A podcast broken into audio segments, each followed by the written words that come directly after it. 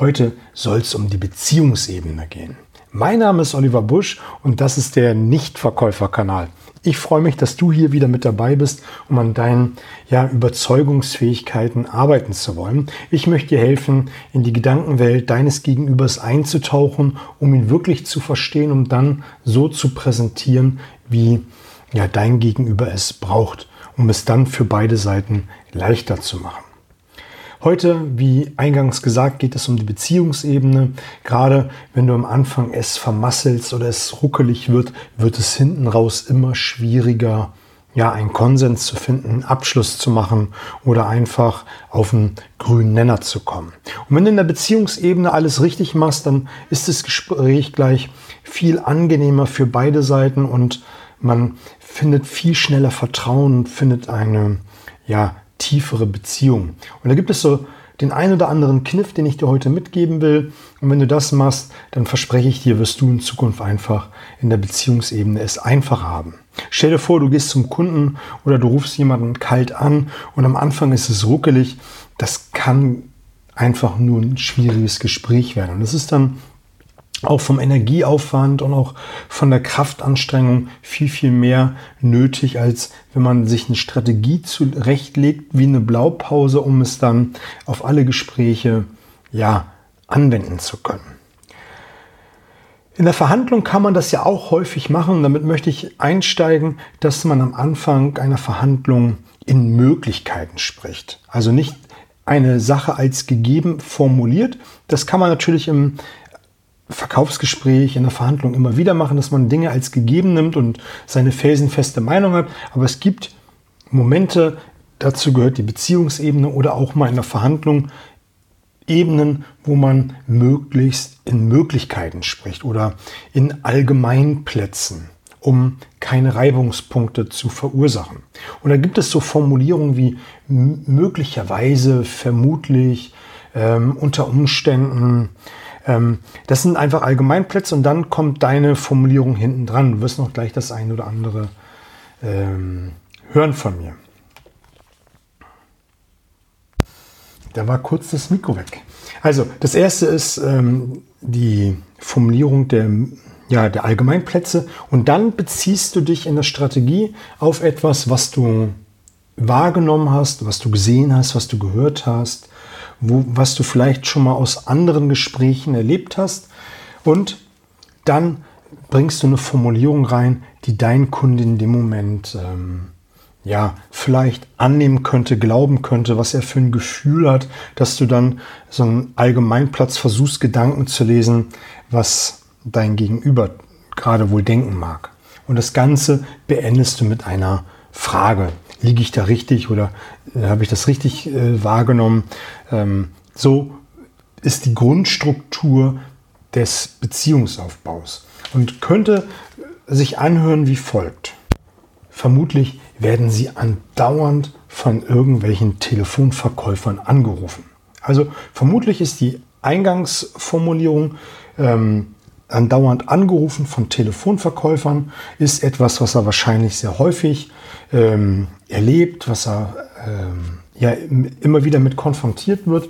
Und dann kommt die nächste Formulierung, was er darüber denken könnte, könnte wie folgt lauten und wahrscheinlich sind sie schon ziemlich genervt. Also an dieser Stelle, ich wäre genervt, wenn ich als ja, Geschäftsführer eines Unternehmens zigmal am Tag kontaktet werde zu irgendwelchen Themen. Und ähm, damit hast du eine, einen Allgemeinplatz beschrieben. Und wenn du dann noch dieses Anhängsel richtig, liege ich, liege ich mit meiner Einschätzung richtig, hast du A einmal die Ja-Schiene eingeläutet und hast gezeigt, dass du ihn verstehst und auch, ja, wie, wie eben schon erwähnt, dass du, jetzt habe ich fast den Faden verloren, was ist denn heute los? Es ist wohl die große Party am Wochenende gewesen, die wir im Familienkreis gehabt haben. Ähm, damit hast du einfach den Allgemeinplatz gelegt. Dein Kunde kann sich dort wiederfinden. Es sind, wenn du so Dinge formulierst, die jeden immer irgendwie passieren und du sie formulierst, das nennt man ja diese unbestreitbaren Wirklichkeiten, dann kann sich dein Gegenüber wiederfinden und wenn du zwei, drei davon benutzt, na, jetzt hatte ich dieses Telefonbeispiel gebracht. Also nochmal, vermutlich werden sie andauernd von Telefonverkäufern angerufen und das kann ich mir vorstellen, nervt sie so ziemlich richtig ab, oder? Und damit habe ich einen Allgemeinplatz formuliert. Dein Kunde kann innerlich sagen, ja, kann ich, das stimmt.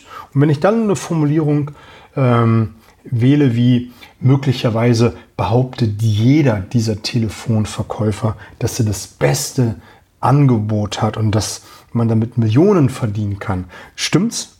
Ne? Also habe ich die zweite unbestreitbare Wirklichkeit ähm, genannt und dein Kunde kann wieder innerlich und auch verbal äh, dies bejahen. Und die dritte würde ich noch hinterher schieben mit und vermutlich können sie gar nicht mehr genau unterscheiden, was gut und richtig ist, was wirklich etwas bringt und was an den Haaren herbeigezogen wird und man kann da gar nicht so wirklich durchschauen. Liege ich da richtig? Mhm.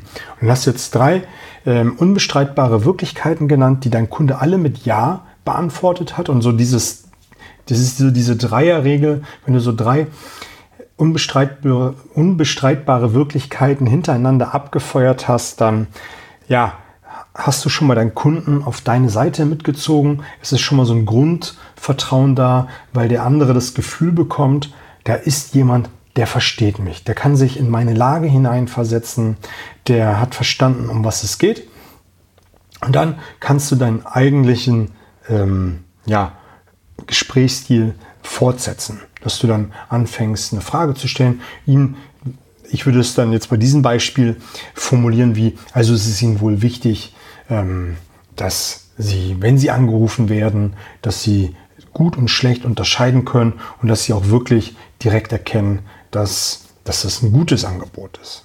So könnte man dann fortfahren. Ist jetzt so eine Idee, wie du es machst, kannst du für dich bestimmen oder du kommst in einen meiner Workshops. Da werden wir dieses Thema auch mit aufgreifen. Also das ist ein ganz, ganz wichtiger Punkt in der Beziehungsebene, einfach diese drei unbeschreibbaren Wirklichkeiten, dass du eine Eingangsformulierung verwendest, die sehr allgemein gehalten ist, wo sich jeder wiederfinden kann und dann schilderst du etwas, was du wahrgenommen hast, was du vielleicht gesehen, gehört hast oder aus deiner Erfahrung heraus und dann fängst du an zu versuchen, Gedanken zu lesen, dass du das wieder gibst, was dein Kunde möglicherweise in dem Moment empfinden kann. Und zack, am Ende eine Frage hinterher und dann ist dein Kunde auch richtig abgeholt worden.